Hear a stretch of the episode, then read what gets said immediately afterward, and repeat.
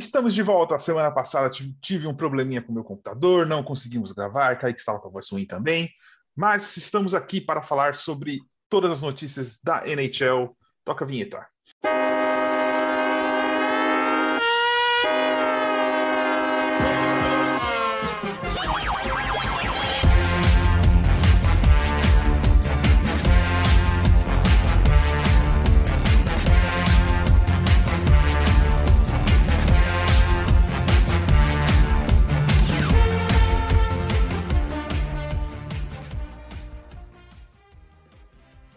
Fala galera, sejam bem-vindos ao episódio número 61 do Icecast. Eu sou Vinícius Lanza, comigo hoje nosso quarteto completo. Seja bem-vinda, Ana Gabriela. Olá, quanto tempo? Nossa, parece que faz, sei lá, uma década, mas estou de volta. É, você não participou do último, né? Então são duas semanas para você. Não. Ah, a gente tirou folga por causa do guia da PHF. Exatamente. Gui, seja bem-vindo. Que praia que você está hoje? Você, você que está fazendo turismo por praia, está fazendo blog? O que, está rolando aí? Vou virar coach de viagens, né? por isso que eu tava praia, Cuiabá. Mas também tô de volta aqui, Vinícius, fala Ana, Kaique. Bora para mais um episódio aí. E é isso aí. E Kaique, com a voz melhor hoje, eu espero. Eu com o computador melhor hoje, também espero. Seja bem-vindo. Valeu. Voz melhor hoje, sem sinusite. Então, tudo bem melhor hoje. Semana passada tava, tava complicado o negócio. Semana, Mas semana passada era pra gente gravar, né? Tipo assim, não, tudo errado. Tudo errado. Mas é, a semaninha aí foi mais agitada também. É, a semana retrasada, né? Não teve tanta coisa acontecendo. Essa já teve um pouco mais. É, problemas com o Covid na liga, coisa que a gente achou que não veria nessa escala, digamos assim, essa temporada mas teve, né? Ora, o Senators aí com pelo menos, no, pelo menos nove jogadores infectados, mais alguns técnicos, precisamos de adiamentos. É, três jogos do, do, do Senators foram adiados nessa semana, o último né, no último sábado, dia 20. E agora, vamos ver se, se as coisas conseguem voltar ao normal. A gente tem tido alguns casos de Covid mais isolados pela liga. O Penguins teve dois, se eu não estou errado, ou três na, na, na última semana. É, alguns times também tiveram seus probleminhas, mas vamos esperar aí que a gente não tenha outro surto tipo esse do, do Senators, né? Que comece a mexer muito na tabela, porque é possível também que isso afete a participação da NHL nas Olimpíadas, se esses casos começarem a aumentar. Já saiu uma matéria sobre isso ontem, então torcer aí para isso ficar sob controle. Não tem punição na liga? Na NFL tem punição, não tem? Porque, assim. É... Somente se for alguém não vacinado acabar pegando e transmitindo para o pessoal e ter o surto. Se essa, se essa pessoa não vacinada tiver, aí você tem esses problemas com punições. A NFL já foi um pouco mais rígida e ela colocou que se tiver surto não tem não tem adiamento. É, é, é a, a, equipe desiste da partida se ela não tiver condições de ir para o campo. A NHL já foi um pouquinho mais, mais extrema nessa, nessas medidas, porque ano passado teve muito problema. Só que a diferença é que a NFL, ah, a NFL, desculpa, a diferença é que a NFL ela tem um calendário muito diferente e mais apertado, né? Então não pode ficar flexibilizando o calendário da mesma forma que a NHL pode fazer. O que é um absurdo, né, da NFL, porque assim, se você parar pra pensar, os caras jogam no pior mês do ano, que é janeiro e fevereiro, né? Que é o, é o inverno uhum. mais pesado. Cara, se eles tiverem que arrastar um mês a tabela, os playoffs deles vão ser muito mais legais no quando tá esquentando. Então, assim, é meio bizarro isso aí, né? Porque você fala assim, não, putz, a gente tá adiantando a tabela que a gente não pode pegar janeiro de jeito nenhum, porque, meu, não tem como jogar, é gelo em todo canto. Mas não, cara, janeiro é tipo os playoffs deles, tá ligado? Então... Mas o charme, o charme do negócio tá aí, cara. Você vê aqueles jogos em Green Bay, por exemplo, nevando pra cacete, menos 20, menos 30. É, é legal ver isso. Mas você ia ver de qualquer jeito, porque a tabela vai adiantar. Tipo, vai adiantar ah. que eu digo, vai colocar um mês a mais, entendeu? Então a diferença é que você não vai ver playoff, né? Você vai ver jogo da temporada regular. Não. Ah. Mas é, é, a NFL ela não muda, então a NHL também não muda muito, né? Então, mas é, vamos ver se o, se o caso aí do Senator se resolve da melhor maneira possível e que a gente não tenha tantos, tantos casos agora seguindo em frente. Felizmente a maioria tá, tá vacinada. Tem uma informação, é, que você falou dos vacinados, tem só um filho da mãe que não tá vacinado, que é o Bertuzzi, né? É, isso. Eram quatro, quatro da liga inteira, mas aí, enfim. foram vacinados, meio que reclamando, né? É, o Blackwood Mas foi. do, É, do Devils. do, do Devils foi um dos últimos agora, que reclamou, mas se vacinou. E agora ficou só o Tyler Bertuzzi do, do Red Wings. Imbecil. Na verdade, eu sou bem, bem direto nesse ponto. Cara, é direito seu idiota de não querer vacinar, mas é direito da liga também de não colocar ninguém em risco e não deixar você jogar, sabe? Tipo, era isso que deveria ser feito. Meu, É, você não porque quer é um você- esporte coletivo que vai ter contato com outras pessoas, né? Então, é o mínimo. É, porque eu penso um pouco em lei trabalhista do Brasil. Vamos supor que, vai, o lugar que você trabalha tem que te defender. Teoricamente, você tem que estar num lugar seguro de trabalho, certo? Se qualquer coisa acontecer dentro do seu ambiente de trabalho, a empresa é punida. Como que a empresa não pode exigir uma vacinação, então? A empresa vai arcar com a responsabilidade do outro idiota não ter vacinado? É, é- é uma coisa confusa. E eu não sei como que. A única. Essa é uma das dúvidas que eu tenho. Como que a Associação dos Jogadores, a, a associação lá, fantoche dos jogadores, reage a, é, reage a isso. Se tem alguma lei que possa proibir, tipo, você não pode proibir o cara de jogar porque ele não vacinou, sabe? Eu não sei como É, que é. Proibir de vacinar. Proibir de vacinar. No- nos Estados Unidos não pode. No, Proibir de jogar. No Canadá. É, de jo- jogar não. No Canadá, a gente tem na, na, na NHL, a gente tem que o cara que não tá vacinado ele não pode praticar atividade esportiva. No Canadá tá assim, tanto que o Bertuzzi não joga quando o Detroit atravessa a fronteira. Que absurdo, velho. Olha É, e, isso, na, velho. e na NBA, e na, na NBA tá a mesma coisa. É, a NBA tá, tá, tendo, tá tendo a mesma questão. E vai um pouco além, porque o, o Kyrie Irving, por exemplo, que é uma puta de uma estrela da NBA, ele não tá vacinado, ele não vai, não vai se vacinar e ele não tá jogando. Ele tá perdendo uma grana alta cada dia que passa do salário dele porque ele não se vacina. E o time fica como? No fim das contas, o time pode punir o jogador, a liga pune o jogador, mas quem sai punido mais ainda é o time, né? que perde o principal jogador da equipe praticamente. Então é, é, é um absurdo assim que.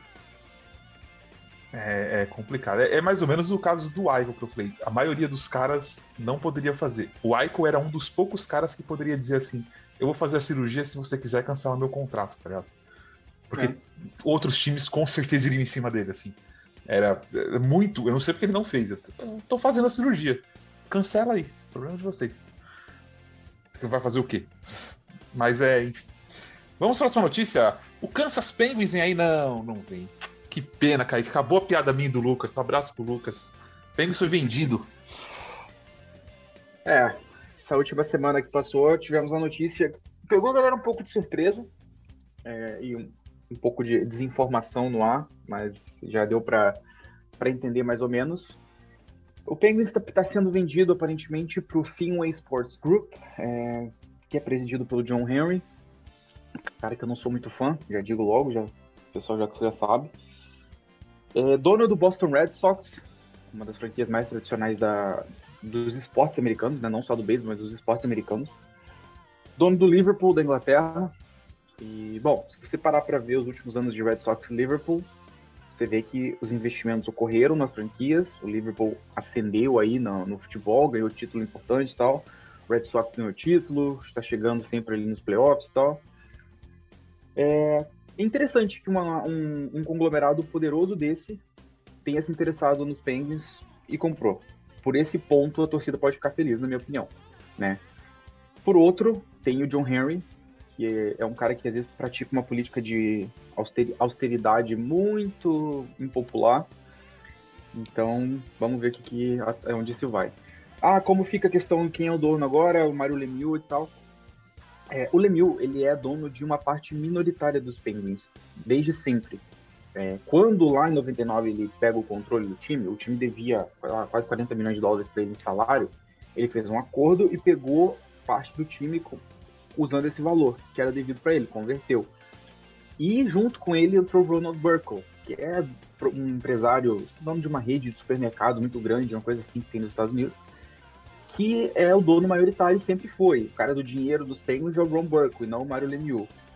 Quem está vendendo sua parte, a princípio, principal é o Burkle. O Lemieux ele vai continuar com uma minoria, como ele tem agora, e ele continua à frente da presidência e toda a questão de hockey ele vai continuar à frente. A questão é que agora, muito provavelmente, ele deve responder ao Finway Sports Group. Né? Então muda um pouco essa relação. mas estruturalmente falando, a franquia continua é, a mesma, com as mesmas pessoas dirigindo as questões de rock, somente com um dono maioritário novo. É, eu gosto da aquisição, gosto em partes, né? Mas olhando para o negócio NHL como, como, como um negócio mesmo, é bom para torcida do Penguin sossegar, um, não sossegar, mas assim, ter, ficar até mais calma, porque o jogador sendo dono com outra pessoa, às vezes, a chance de qualquer probleminha financeiro e ter que vender a franquia para e até ser realocado é muito grande. Quando um grupo desse tamanho acaba comprando a equipe, é, acaba meio que dando uma segurança de que não vai a lugar nenhum por muito tempo ainda, né? Então, isso é bom. Vamos ver como o dono vai. Se vai interferir, não interfere. Mas acho que a torcida vai sentir pouco, pouca diferença nessa mudança. Qual. Agora uma pergunta para vocês. É, o John Henry, a atuação do Fenway Sports Group é majoritariamente em Boston, né? Especialmente com o Red Sox, o dono do Fenway Park, tudo. Boston Penguins é seu sonho, Kaique. Qual, qual a chance? qual a chance? Qual a chance dele ter feito uma oferta para a família Jacobs para comprar o Bruins primeiro? Hum, eu não sei, cara. Porque é um cara que tem suas raízes lá, né? tem o Red Sox, eu tenho plena certeza que esse cara é... deve ter é. chegado nos Jacobs e feito uma oferta, só que os Jacobs não vão largar o osso, né? É, e assim, se você pensar em termos financeiros, é muito mais fácil você trabalhar a marca do Bruins do que do Penguins, né? Com certeza, pela questão de, do tamanho que é Boston, do mercado, que é Boston, que é um mercado maior. Né? Tradição, é. Tradição e tudo mais, então ah. é, é, dinheiro, é dinheiro, dinheiro certo você trabalhar com, com Boston. É, eu não sei não, é capaz de ter feito, mas eu não acho que eu não acho que nenhum dos seis originais estão a ponto de ser vendido. mais perto acho que é o Rocks, que poderia e mais pelo pelas confusões que eles arrumaram nesses últimos dez anos do que por questões financeiras mesmo assim. É, difícil. O Red Wings está com os Elites há muito, muito, muito tempo. O Rangers é a maior máquina de dinheiro que tem na liga. O Dolan nunca não ia vender Mano, assim. O Dolan, o Dolan é dono do mix do Rangers e do MSG inteiro, né? Tipo, da Aí? rede de televisão. Não vai vender aquilo ali, cara. Tá precisando de dinheiro, vai ter que vender mesmo. Só queima dinheiro, velho. Mas é isso, essa foi a notícia do em relação aos Penguins. A torcida pode ficar tranquila, que não, não tem motivo para se desesperar. É, não vai mudar o time de lugar, como ah, vi gente falando que pode acontecer. Ah, então, tranquilo. Bom, bora para a próxima notícia então. É... Vamos falar um pouquinho da divisão central, que está bem equilibrada esse ano, principalmente porque o, o Colorado não tem sido Colorado. Quero ouvir o, o San Luis Blues está em terceiro, para alegria de. Eu acho engraçado uh, o Blues, porque se você acompanhar o Blues assistindo, você vai ter uma visão. Agora, se você acompanhar o Blues só pelos tweets de Ana Gabriela, você acha que o Blues é o último colocado da liga. Mas o que eu estava dizendo é que um time que toma dois gols short-handed no mesmo jogo tem que acabar. É só isso. O Devils aconteceu isso uma vez, um ano, e eu lembro que o teve um tweet sensacional. É, tomar dois gols short-handed no mesmo no mesmo power plays é, é, coisa do demônio. Aí os golzinhos lá deles tomando. Sensacional, cara. Sensacional. Mas, Mas aí... assim, a, a, questão do, do blues, para fechar, é, é muito esquisito, porque eles. É, é uma característica deles, eles são muito instáveis, sabe? No último jogo não cometeram nenhuma penalidade, foram simplesmente. tiveram um desempenho ótimo, e aí vem um jogo e é totalmente o contrário. Então, realmente não sei o que acontece. Mas é isso aí. É, eu ia falar isso. Acho, acho que o blues, ele, o blues oscila muito, sabe? Faz umas sequências muito. muito. faz umas sequências boas, como começou a temporada com uma sequência boa. De repente, cara, a, a sequência inicial do blues foi Ana, foi 8-1, não foi? 8-2. Ai, olha, eu não, Algo assim. não lembro, mas é, foi. Eu acho foi que foi 7, foi 7 1 1 Eu acho que foi 7 alguma assim. coisa. É, é, mas foi muito boa. Tanto que ninguém estava acreditando, porque o blues não é assim. É, tipo, tava 7 1 se eu não me engano. O blues tá 9 6 agora. 9 6 2. Tipo, não dá pra entender. Não tá tendo um problema tão grave de lesões como teve ano passado. Até ficou Não. sem, Ryan, ficou sem Ryan O'Reilly agora uns três jogos, se não me engano, ou quatro. É, ficou, ficou uns jogos sem o O'Reilly, sem o Saad, sem o Cruz, É. Mas, sem ó, o porque um Covid impo- também. Um ponto É, importante aqui, ó, eu tô, eu tô lendo aqui a, a tabela do Blues. É, o Blues perde dois jogos na viagem pro Oeste, depois perde fora de casa pro Winnipeg. Por isso dá essa queda, provavelmente. Não, e tipo assim, não é, é, é um negócio patético, porque até segura o jogo, mas é no finzinho do terceiro período que a paçoca entra aí, entendeu? Então, Perder pro não Arizona não pode. É, não, não tem como, sabe? É por isso que estou sempre inflamada nas redes sociais. Mas é uma coisa assim, é, essa divisão, como falei, ela começou a se desenhar muito equilibrada. Se a gente parar para olhar entre o primeiro da divisão e o sexto, a gente tem só seis pontos de diferença, né? E tá- os caras estão trocando ponto. É, hoje a maior sequência dentro da divisão é o do Colorado Avalanche, com quatro vitórias seguidas, e o Colorado Avalanche está em quinto na divisão, só com 17 pontos. Então, claro, tem uns joguinhos a menos e tal, mas entre Minnesota, Winnipeg, estão trocando o primeiro lugar aí, já vai fazer uns, uns 4, 5 dias. Aí você tem o Blues, aí você tem o, o que começou lá embaixo, mas tá subindo também, já tá com 19 pontos. E ainda tem o Dallas, que tá dormindo ainda nessa temporada, né? Bom, o próprio, o próprio Blackhawks, pelo que começou, já tá com 12 pontos. Já tá com 12 pontos, já também já deu uma crescida. Então acho que é só o Arizona que é carta fora do baralho nessa divisão por enquanto. Assim, dá pra dizer. É só o Arizona mesmo que. O Arizona, não tá fora, ter- Arizona tá fora de Não- tudo. tá fora de tudo. Se, eu acho que se botasse o Arizona pra jogar na, H, na AHL, eles iam conseguir ficar em último na divisão ainda. É, E- mas é. Oh, desculpa, termo. Não, pode, pode passar por aqui. Gui, É, é, dentro dessas duas últimas semanas aí que eu passei muito tempo viajando, eu acabei não acompanhando muito. Mas para mim a grande questão, na verdade são duas, né? Primeiro o Avalanche não está indo bem. E pro Avalanche estar estar indo bem pro Avalanche significa estar lá em primeiro ganhando de todo mundo, né? É, não tá acontecendo isso, já não é, já é uma coisa meio que já fica com uma pulga atrás da orelha. É, dentro disso, acho que uma das grandes histórias que pode se escrever, ser escrita, né, dentro dessa central nessa temporada é o Predators, né? Porque você tem ali o, o Jets e o Wild, já era meio que sabido que eles iam pegar a vaga para playoffs. O Blues também, mais ou menos, né? Teve uma certa decepção na temporada passada, mas não chegava a ser uma, uma incógnita. Mas aí você já tinha um Predators brigando com muitos cachorros grandes, né? E por mais que eu ache que o que eu acho que o Predators tem um, um time legal, o nível tá muito alto. Só que com esse tipo de vacilo, ok, e assim, né? Tá, tá um pouco no começo, mas é, o Avalanche e o, e o- principalmente o Avalanche, mas o Stars também não indo bem, a chance do, do, do Predators conseguir uma vaga nos playoffs aumenta muito. Lembrando que existe uma estatística aí que. Estatística não serve pra nada nesses pontos, mas 77% dos times que chegam no Fakesgiven na posição de playoffs fazem os playoffs, hein? Eu acho que essa temporada a gente vai ver isso aí dar uma invertidinha. viu? Hum, eu não sei, cara. Tem divisão. É. Eu Pega acho o, que. Pacífico, pega o Pacífico, por exemplo. Você tem aí um Kings que vem bem. Você tem o Vegas se recuperando do começo ruim, né? Tava passando com problema de lesão e tal, mas já tá no, emendou umas sequências boas, já tá chegando. Você tem o Ducks que tá cheio de jovem, explosivo agora, mas será que tem perna para segurar? Você tem o Flames que costuma dar aquelas quedas bizarras em meio de temporada. Eu acho que pode mudar muito ainda.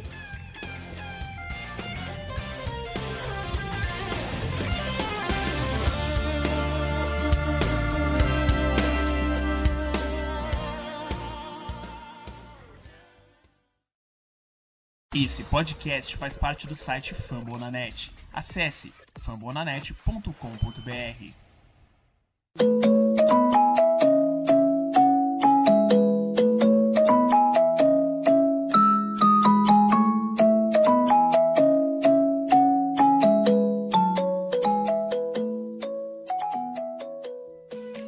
Vamos começar o bloco 2 falando do começo sensacional dos queridos da Ana McDavid, Dressaitl e Alex Ô, Vete!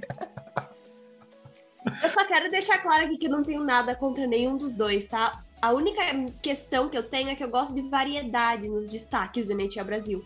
E não tem graça, porque é sempre eles, entendeu? Não tem muito o que fazer.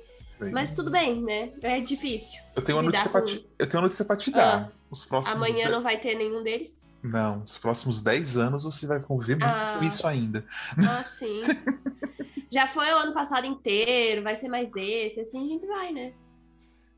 É, assim, o Dressaito, putz, ele é um bom jogador, mas eu acho que ele ainda é muito na asa do McDavid. Muito na asa. É, é mais.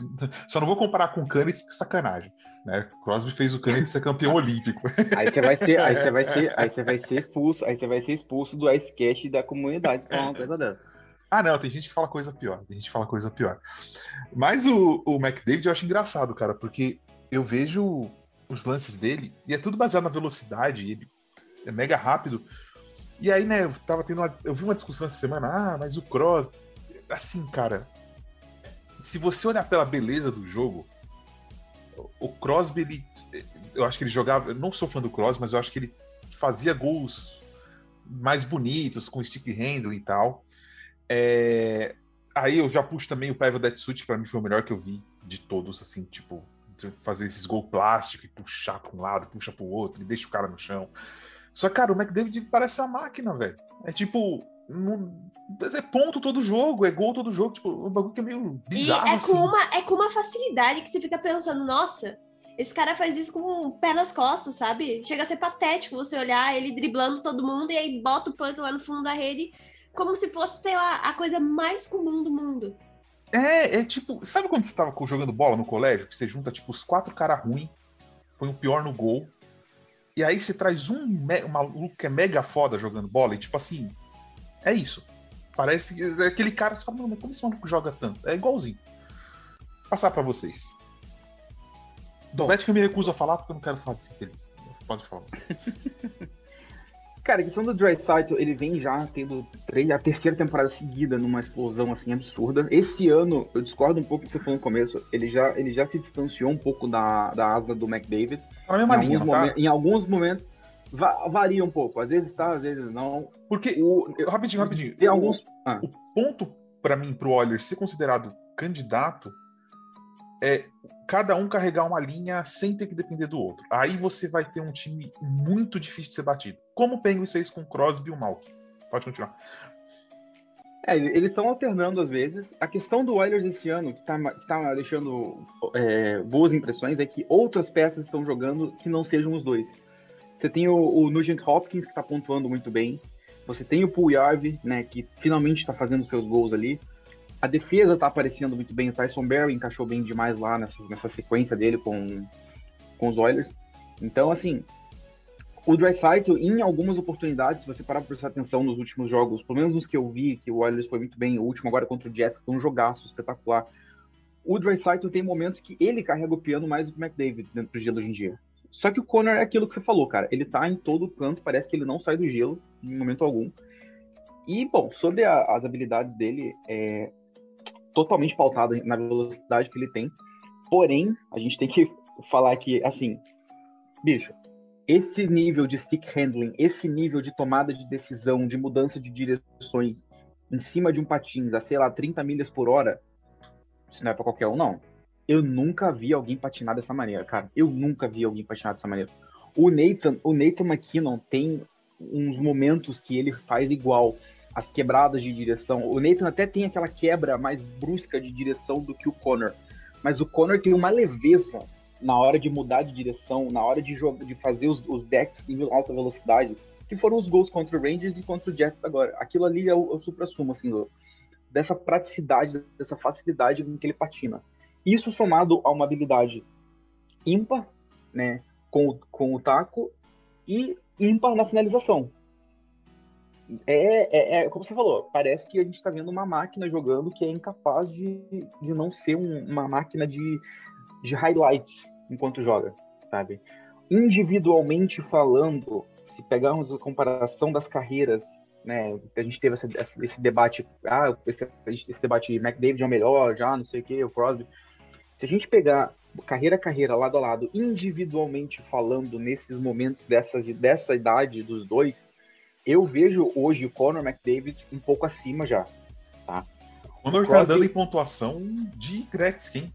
É, ele tá andando muito. É, o pace de pontuação dele nas últimas duas temporadas é um negócio que vai acelerar, como a gente falou, ele vai estourar 200 pontos, não vai demorar. Então, assim, individualmente falando, levando as habilidades na idade que eles têm hoje, eu vejo o Connor já superior ao que o Crosby era na mesma idade. O Crosby até batalhou um pouco com alguns problemas de concussão naquela época e tudo mais.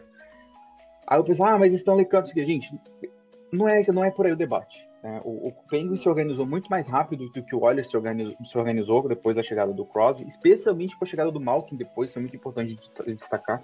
O Penguins também era um time muito ruim, mas se organizou muito rápido quando os dois chegaram. O Oilers a gente sabe os problemas que tem tido. É, não acho que, que dê para diminuir o, o, McDavid. O que eu acho que é válido criticar, aí eu deixo para vocês também se vocês concordam ou não, é que o McDavid e o Dreisaitl nos últimos dois playoffs eles sumiram. Sim. Sumiram. Né? Esse é um problema. Quanto tempo demorou o Crosby para aparecer nos playoffs? Você lembra? Primeira temporada não foi, na segunda já foi, se eu não me engano. E na não, mas digo pontuação. É, digo pontuação, é. É que também tem muita Como é? questão é? de estrutura. Não, questão dele pontuar nos playoffs e questão de estrutura também. Porque, por exemplo, é... hoje, se você colocar o McDavid na Metro, por exemplo, cara, vai ter muita dificuldade nos playoffs. Porque, tipo assim, todos os times são muito parecidos. Então, é muito de estrutura de quem você pega, como você pega. É... Eu não acho que é um problema ainda. E a hora que estourar também, aí você vai ver o. Acho que o Warriors não tá pronto para os playoffs, tá? não estava pronto, né? Não sei se ano, hein? mas não Eu acho que tá, é, tá, tá, tá, fica, tá ficando. Esse, esse time desse ano já tá mais. já parece mais pronto para um momento mais decisivo. Porque eu já vi gente de declarando o Crosby morto em 2015 e no ano seguinte ele ser campeão. O Stancos mesmo também, direto. Ah, inclusive aqui a gente já falou várias vezes, Stancos não volta, não sei o quê. O cara voltar e arregaçar, tá ligado? Então, tipo assim, é, tem que ter, a gente tem que ter um pouco de cuidado quando, quando digo na gente aqui, digo as, os torcedores em si, quando declarar ah, o cara é pipoca nos playoffs, o cara é isso. É, é um playoff bom, tudo é esquecido, né? É, exatamente. Ele tá um playoff, exatamente o que você falou, ele tá um playoff bom de disso aí ficar pra trás. Guiana? Pra você. Pra você. Hum. Cara, Essa eu acho é. que o que eu ia dizer é que assim, é é muito difícil para algumas pessoas separar é, o clubismo em aceitar os fatos, entendeu? E isso não é uma crítica, porque, sei lá, leva um tempinho, talvez você acompanhar o jogo com um, uma visão diferenciada, mas eu acho que para mim, inclusive, teve uma pergunta na caixinha que a gente fez abriu lá no Instagram, que era qual é o melhor jogador atualmente da liga. E é o McDavid, é uma coisa que assim, não tem como negar, entendeu? E eu acho que é uma coisa muito legal a gente poder estar acompanhando a história sendo feita, sabe? O cara quebrando recorde, o cara fazendo ponto a torto e direito e fazendo gol de tudo que é jeito. E é isso, sabe? É, eu acho que aceitar os fatos de que talvez o jogador melhor que tem agora é um cara que não é do seu time, tá tudo bem, porque o, a beleza do esporte não tá só em você acompanhar o seu time e só o que o seu time faz tá correto, entendeu? E eu acho que essa, essa questão também de você falar, ah, mas o que, que adianta ser o melhor e não ter uma Stanley Cup? Primeiro que não depende só do cara, né? E a gente, se a gente bota na balança, olha só quantas pessoas que têm uma Stanley Cup que são irrelevantes, que a gente sequer nunca menciona o nome. Então, eu acho que se continuar assim, se o Oilers entrar embalado nos playoffs, tem chance sim. E, mesmo que McDavid nunca ganhe uma Stanley Cup, isso não apaga tudo que ele tem feito e o que ele ainda vai fazer, entendeu? É, eu acho que a gente pode, rapidinho, a gente pode tirar isso que a Ana falou de exemplo. Pega, pega o Gretzky. O, o Gretzky, quando ele, ele, é, ele é cinco vezes campeão, né, com, com o Oilers. Mas, cara, o time do Oilers naquela época, o pessoal acha que, ah, que era, o, era o Gretzky a base, a espinha dorsal daquele time era sensacional. O líder daquele time não era o Gretzky. O líder daquele time era o Mark Messier. Um artilheiro que brilhava Deus, em alguns momentos. Deus. É, um, um artilheiro que brilhava em momentos difíceis da partida era o Yari Curry, sabe? Mas o Gretzky, claro, ele tava ali, ele conquistou os títulos, ele foi importantíssimo, as temporadas regulares dele eram de outro mundo. Mas tem que ter uma estrutura. O Ovechkin tá aí nessa cena desde que ele chegou na liga também. O Ovechkin junto com o Crosby é, pro- é é a- da, da geração anterior, né? A geração, vamos botar a geração pré-2015, que é a chegada do McDavid. Da geração pré-2015, é, Ovechkin e Crosby são as duas caras da liga durante todo esse período. Criou-se uma rivalidade em torno dos dois, inclusive. E o Ovechkin tá aí correndo atrás, tava correndo atrás desse título desde 2004, né? Quando- é, 2000 no caso de 2005, 2006, 2004 não teve temporada. E o calvário do Ovechkin só foi acabar num ano em que ninguém dava nada pelo Capitals. E que ele não era o melhor time que ele jogou, porque o melhor time que ele É. jogou não ganhou. Ze- 16, 15, 16, 16, 17, os times do Capitals eram absurdo, absurdamente fortes e eles não conseguiam ganhar. E o Ovechkin, cara, ele entregava tudo em todos os playoffs que ele jogou, ele entregava tudo. Ele jogava muito, ele fazia gol importante, ele liderava o time. Mas faltava alguma coisa, faltava o resto do time aparecer junto com ele, faltava o, o psicológico, a, aquela barreira que era o Penguins na vida deles cair. Então, assim, nem mesmo com um puta time, às vezes, o cara consegue. Los Angeles Kings, depois que o Gretzky chega no Kings, cara, olha o time que o Kings teve entre 90 e 90, e 93, por exemplo. Era uma máquina absurda. E não ganhou nenhum título.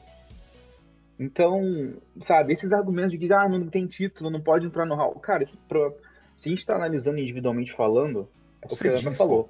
O Ninguém ganha título. É, é o que a Ana falou, ninguém ganha título sozinho, gente. E no rock, muito menos. No basquete você consegue. O LeBron James carregou um- uma arca de animal e ganhou um título de forma lendária. No rock você não vai fazer isso. Pode esquecer que não vai.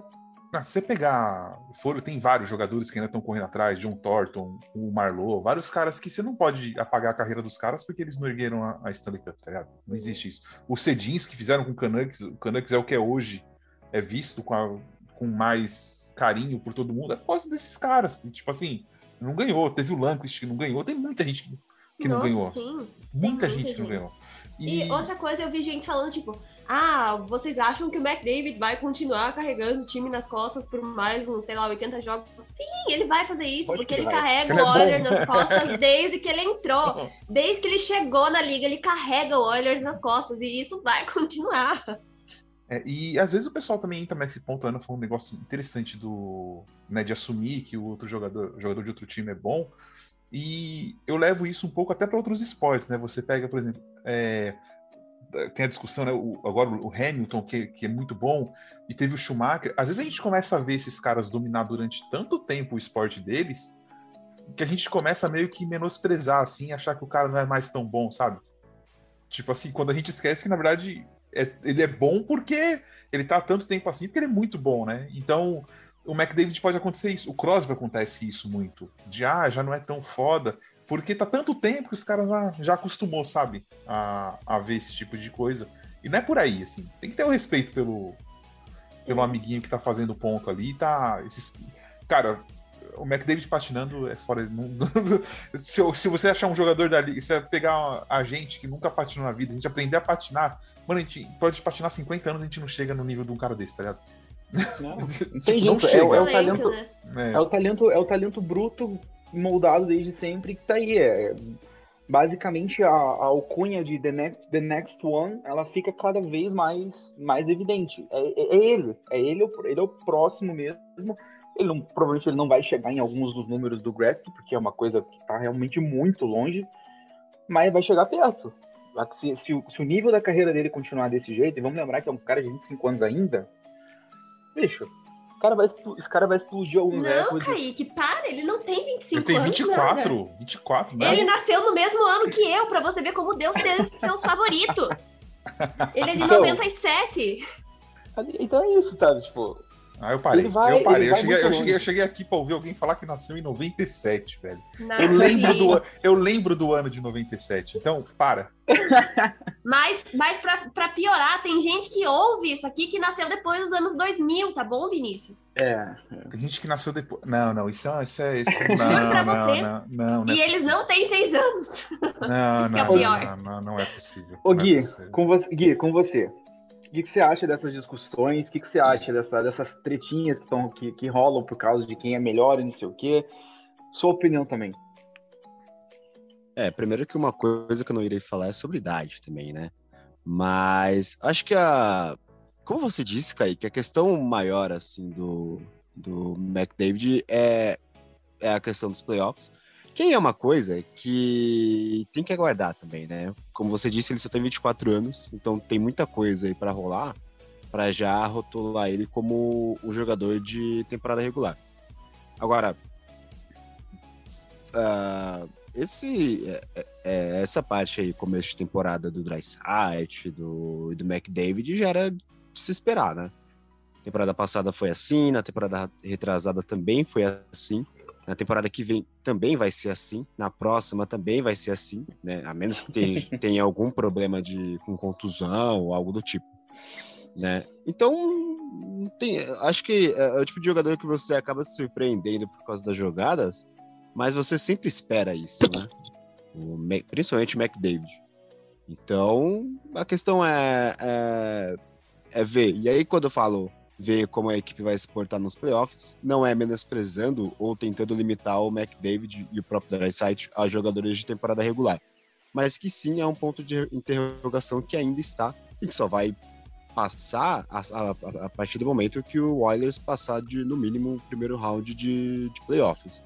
E aí, é um Oilers que também, como vocês disseram, também já está, já está se reestruturando e, pra, e montando uma equipe para não depender única e exclusivamente do Conor McDavid e o Dryside. Né? Além do Puyayave, tem o Koskinen, que é um goleiro que eu sempre faço questão de ressaltar, porque eu gosto bastante dele. Então, você já, já vê uma equipe que já vai criando uma casca para não depender só de, de dois jogadores. Fazendo um, um, paralelo com o futebol, né? A seleção brasileira, quando não está muito bem, vira um toca no Neymar. E isso é extremamente prejudicial porque estamos falando de um, de um esporte coletivo. Então, a partir do momento que, a, que uma equipe consegue ter um, um, um, um jogo coletivo muito forte para o individualismo se sobressair, é aí que as coisas começam a acontecer e o Oilers está caminhando para isso. Bom, vamos falar dos últimos, últimos dois assuntos. Eu acho que a gente pode até misturar. Calma aí que a gente esqueceu, a gente esqueceu do velho. Ah, esqueceu do infeliz. É, o velho tá tentando bater o recorde do outro velho, né? É, torcemos para que não consiga, que ele chegue bem próximo e não consiga. Eu Ou... torço para que ele consiga. Não, eu quero que ele consiga no estilo Túlio Maravilha, se for, pra gente olhar e falar, ah, conseguiu porque ficou jogando lá.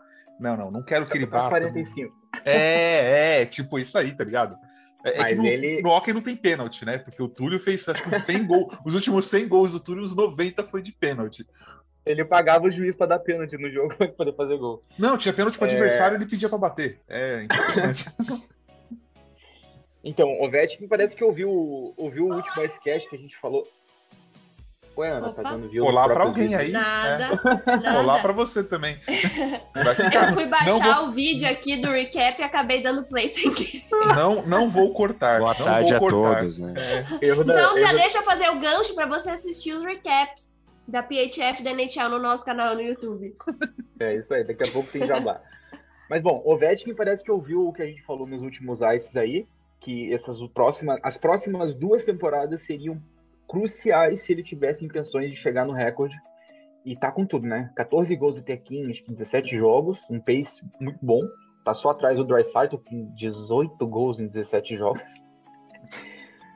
Ridículo, vai tomar cu. É, tá. Sabe, quem tá, sabe quem tá bem nisso aí? Chris Kreider. Tá, na, tá bem posicionado ali, tô feliz da vida. 12, go 12 gols para Chris Kreider. É, então, assim, Ovechkin muito bem, num pace muito bom, pontuando alto também, tá? Não é só gol, não. Assistência pro velho também, 15 assistências até aqui, somando aí já 29 pontos em terceiro na corrida, atrás só do Drysdale e do McDavid, que já, já passaram da casa dos 30. É, temporada muito boa do Ovechkin, viu? Tá ali com, com faro de gol e tá, ele tá diferente, cara. Ele tá buscando mais o jogo no gelo, ele tá correndo atrás, você vê que ele está envolvido na, com várias assistências nos gols e tal, coisa que a gente não estava muito habituado a ver, né? O, o, número de gols e assistências do Ovechkin tá ali parelho. A gente via muito, a gente via mais gol do que assistência. E essa temporada eu acho que ele realmente levou a sério que ele consegue bater esse recorde. E o time do Capitals está ajudando ele, né? O time do Capitals está jogando muito bem. É, ainda não está sentindo o peso como, da idade, não, não sei, sei como, como. eles não estão sentindo o peso da idade. Mas eu acho que eles, como, como a gente falou antes, eu acho, se, se ele tinha se ele tem pretensões reais de quebrar esse recorde do Gretzky, essa temporada e a próxima são assim, primordiais para que ele se posicione em condição de chegar lá nos próximos anos. É, Sabe que um ponto... ainda tô dividido, ainda tô dividido se eu quero ou não que ele bata esse Não, recorde, não, Deus não vai fazer isso mas comigo. eu acho que se ele bate, isso isso traz outros caras para questão daqui uns anos para começar a correr atrás também. Eu acho que isso ia ser legal. Eu tinha que começar a ver uns recordes antigos caírem, porque o nível de jogo mostra que o nível de jogo tá subindo de uma maneira assim fantástica. Então acho que seria interessante ver o recorde sendo quebrado, porque manda mensagem que outros também podem e tal, e eu acho que seria legal com a geração que a gente tem agora. Ou seja, você está torcendo para o jogador do Capitals passar, bater um recorde. É isso que eu vi. Está gravado isso. Beleza. Ah, não- isso não muda nada, isso não muda nada. O Capitals continua sendo, o Capitals continua sendo nosso animalzinho de estimação. Tô nem aí com isso. Que isso? Quando você ficou bravo, você tem que se acalmar. Entendeu? Você não precisa ficar bravo. Eu só perguntei. Perguntar seria- não eu, eu ofende. acho, eu acho que seria interessante. Do meu ponto de vista, assim, se você olhar, olhar o panorama do esporte que a gente tem hoje, a, a- a geração sensacional de talento que a gente tem com o McDavid e a galera ali dos 24 e 25, com os que estão chegando agora, eu acho que isso abriria portas pra gente ter aí um 10, 15 anos absurdamente fantásticos de, de rock. Cara, eu vou te falar o que é interessante. Você sabe o que é interessante? Eu tenho uma Ferrari que eu aperto e faz. um, Sabe assim? Eu não vou ter. É a mesma coisa. Eu espero que ele não tenha o recorde. É interessante. Putz, ia ser legal e tal. Tomara que não. É, Ana, Eu quero que ele tenha o recorde, sim. Mas é justamente por isso que o Kaique falou e eu também. Ah, imagina, ver história sendo mudada. Eu, Ana Gabriela, vivendo pra ver isso acontecer, gostaria. Eu mas você podia torcer pro Tarasenko fazer isso. Você podia torcer Ah, pro o Tarasenko não vai fazer isso, Vinícius. Tarasenko não tá nem ali, na corridinha. Entendeu? Eu, eu torceria pro Lafreniere fazer isso. Pro, pro, sei lá, pro Jesper Fest, pro Tony Glass. Qualquer um do meu Mas time. assim, se eles estivessem ali, ó, tá vendo, Rubista? Se eles estivessem ali no cheiro, entendeu? Mas nem isso, Vinícius. Ana, Ana, você. O, eu acho estranha a posição do Kaique, porque são pelo menos uns 10 anos acompanhando a liga, e são 10 anos esse maldito fazendo gol todo jogo que joga contra a gente. É quatro vezes por ano, quatro noites ele faz gol, entendeu? Pelo menos um. Então, assim, não, não vou torcer pra esse cara. Não existe a possibilidade de eu torcer pra esse cara. Mas enfim, eu entendo. É, é, ima- ima- imagina se o. Imagina, se- imagina se o Patrick Kane, rival do, do, do. Blues, resolve fazer Não, mi- o- um milhão o de gols. Kane- Ah, eles E aí? eu, só, eu só queria que ele explodisse, só isso. Então, viu? Você não vai querer. Gui, Inclusive o, o, o jogo de que o Patrick Kane fez o gol de número 400 foi um jogaço que eu tava vendo na temporada passada. É, acho que é, é legal o, o Ovechkin conseguir essa marca, né? De ser o segundo maior artilheiro da, da, da história da liga. Não creio que vai passar o Gretzky. Obrigado. Mas, pra- como a Ana disse, desse pessoal do, que já nasceu em 2000 e tem 21 anos, que é bizarro, inclusive, é, assim, a- eu, por exemplo, eu nasci em 94, eu não, não vi o Gretz jogando, né? Então, então é, é legal para essa nova geração que, que, que tá começando a, a acompanhar o esporte e ver a, a história, uma parte da história sendo feita, né? E provavelmente vai conseguir, porque é um Capitals que tá indo muito bem e que provavelmente vai pegar playoffs. E se na temporada, temporada que vem conseguir fazer um- uma off-season interessante para não deixar a equipe, para não fazer com que a equipe continue muito envelhecida, provavelmente o Ovechkin vai ter uma temporada como essa, né? Então, provavelmente quem nasceu em 2000 vai ver o segundo maior artilheiro da história da liga. Bom, agora sim vamos para os últimos dois assuntos, falar rapidinho aqui. A Anaheim Ducks começou a temporada muito bem, um time que eu gosto, um time que não faz mal para ninguém. E o Vancouver Canucks. hum, tá difícil, hein? Que faz mal para os torcedores. Nossa, é, o, torce- o torce- o torcedor do Canucks, cara. Vocês querem começar por onde? Ó, do Canucks eu tenho uma opinião muito, muito básica. cara, eu não acho o time do Canucks tão ruim quanto parece.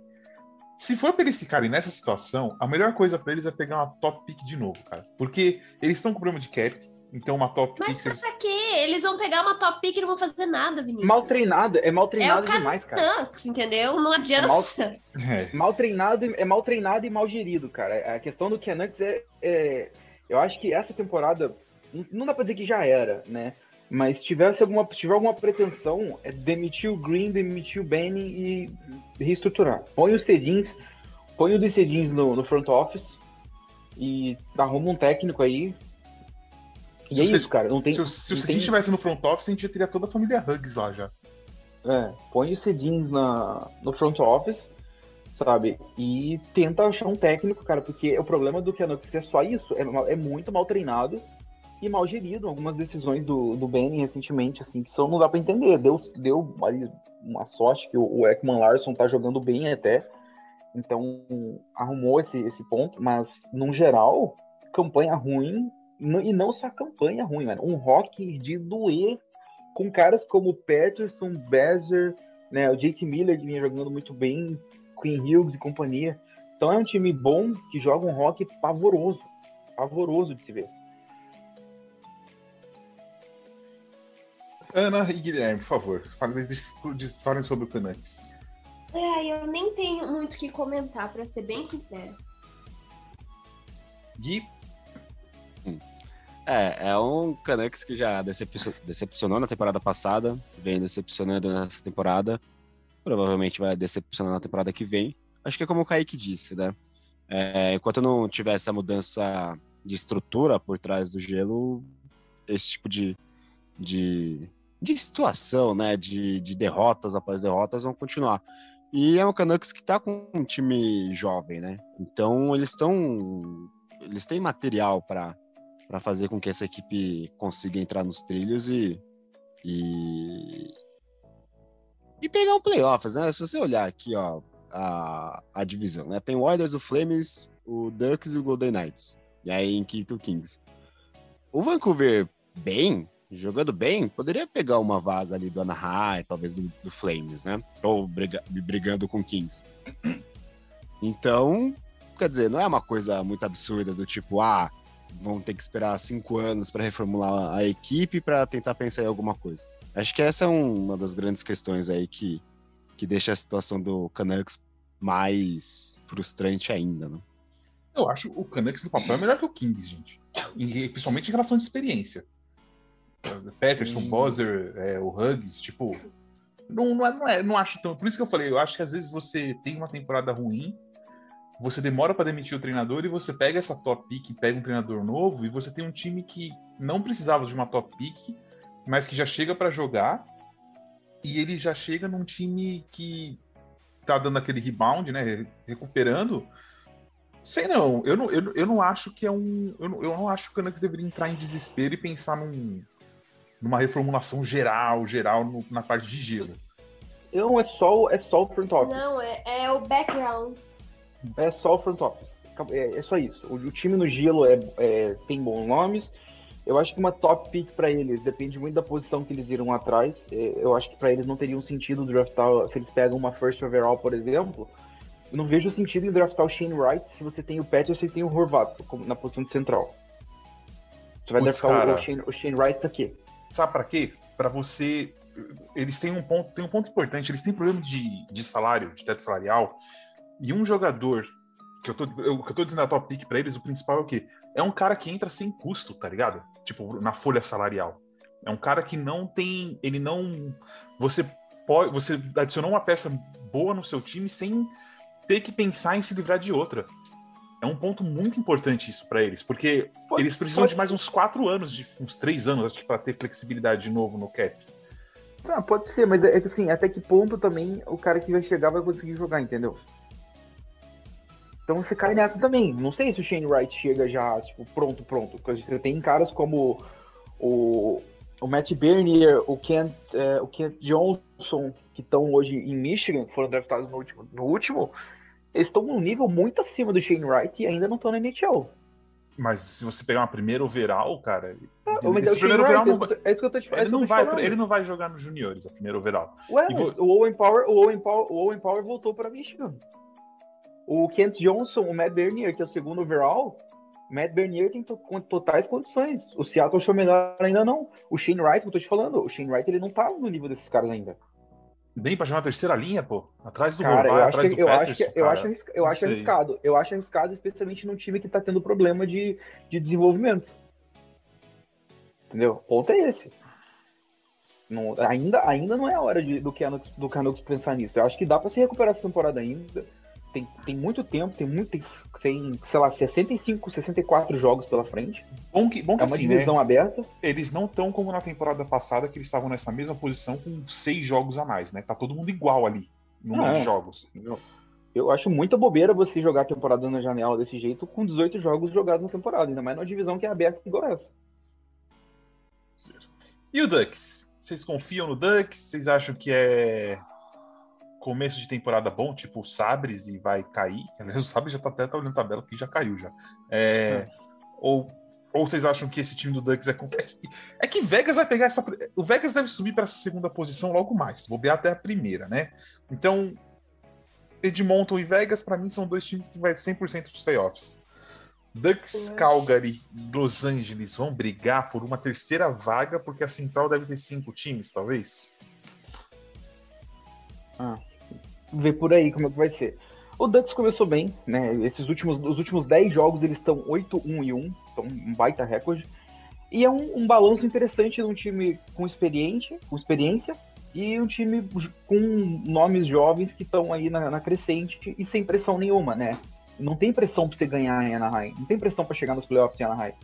Então, eles estão naquele modo assim, jogando leve, né? Deixa, deixa os meninos jogar. E o resultado tá vindo. Aí o time já tá mais um pouquinho mais forte, então isso ajuda o John Gibson, que vem tendo uma temporada muito boa. E, cara, o Troy Terry, maravilhoso até aqui. Troy Terry, para mim, é que ele não é mais, ele já não pode mais ser considerado rookie. Mas uma temporada incrível, tá ali na nas cabeças de gols marcados e pontos, tá logo atrás do Ovechkin, se eu não me engano, ou do próximo. E o Ryan Getzlaff fazendo uma baita temporada também, hein? Quem diria? 36 anos o velho, junto com o Troy Terry numa linha. O, o Getzlaff que tem 22 pontos também, eu acho. Tipo, 19 assistências já. Tá fazendo o Falando Troy em Terry jogar muito. é, ele conseguiu mil assistências, ele chegou nessa marca aí semana passada. Mil e pontos, é o Ana. primeiro. É, mil pontos, desculpa, assistências. É, é mil pontos. É Ele o foi o primeiro, primeiro- da história da franquia a chegar nessa, nessa marca. Legal demais também de ver. Sim, uma baita temporada que ele vem fazendo até aqui. Né? Uma temporada que ele poderia ter escolhido ir para outro lugar. Ele preferiu ficar em Anaheim, dentro desse, desse projeto de reconstrução, e tentar ajudar, e pelo jeito está conseguindo, né? Uma história legal de, de ver aí. Gui, É, e um outro, um outro ponto do que envolve o Ducks é que algumas equipes que estiveram entre as piores da liga nessas duas últimas temporadas estão conseguindo fazer campanhas até interessantes, né? Além do Ducks, São José Sharks, que na no último sketch que eu estive aqui com vocês gravando, né? Eles não tinham perdido ainda, né? Então já é o, o Red Wings também, que tá em quarto lá na, na Atlântico, o próprio Sabres também, que começou a cair, mas começou muito bem. Então, então mostra que a, que a equipe está conseguindo se reconstruir, né? Não sei se, se eles chegam a pegar uma vaga para playoffs, mas, por exemplo, quando a gente falou do no Icecast para fazer os prognósticos para a temporada, nós colocamos o Ducks brigando pela última colocação ali com o Sharks. E até agora está bem longe de acontecer. Bom, com isso encerramos nosso Icecast de hoje. Um pouquinho mais comprido, já que a gente não fez semana passada. Gui, muito obrigado pela presença. Valeu, Vinícius, Ana, Kaique. Semana que vem eu estarei aqui, não estarei viajando. É, só ressaltando aqui também tem o Kenan's Podcast, eu geralmente sai numa segunda-feira ou em qualquer outro dia da semana. E é isso aí, galera. Até a próxima semana. Falou! Ana, obrigado pela presença. Faça o seu jabazinho aí. Então, vamos lá. Nós temos o nosso outro podcast do NHL Brasil, que é o Tic Tac Go.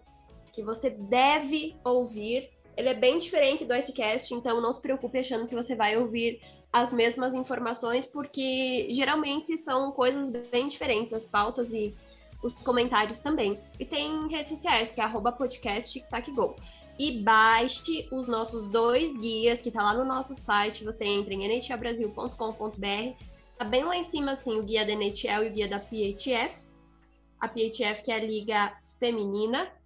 E nós temos os recaps das duas ligas também lá no nosso canal do YouTube. Então assistam e até semana que vem. Kaique, para fechar, então é isso, né? Mais um episódio chegando ao fim. Semana que vem a gente está de volta. Espero que com bastante coisa boa para comentar, que foi bem legal essa última semana de, de, competições. Como a Ana falou, não deixem de conferir aí toda essa lista de jabá que ela acabou de fazer para vocês, que só aumenta a cada dia. É, e é isso. Não se esqueçam que esse podcast faz parte do Famonanet, o maior portal de podcast sobre esportes americanos no Brasil. Não deixe de seguir a gente nas redes sociais, o arroba NHL Brasil no Twitter NHL Brasil Oficial no Instagram, NHL Brasil no Facebook, lembrando que é a página e não o grupo, e o canal do NHL Brasil lá no YouTube, que, como a Ana bem destacou, tem conteúdo novo saindo toda semana com os recaps e tudo mais. Então tá bem, bem, bem legal. E é isso, galera. Até a semana que vem. Tchau.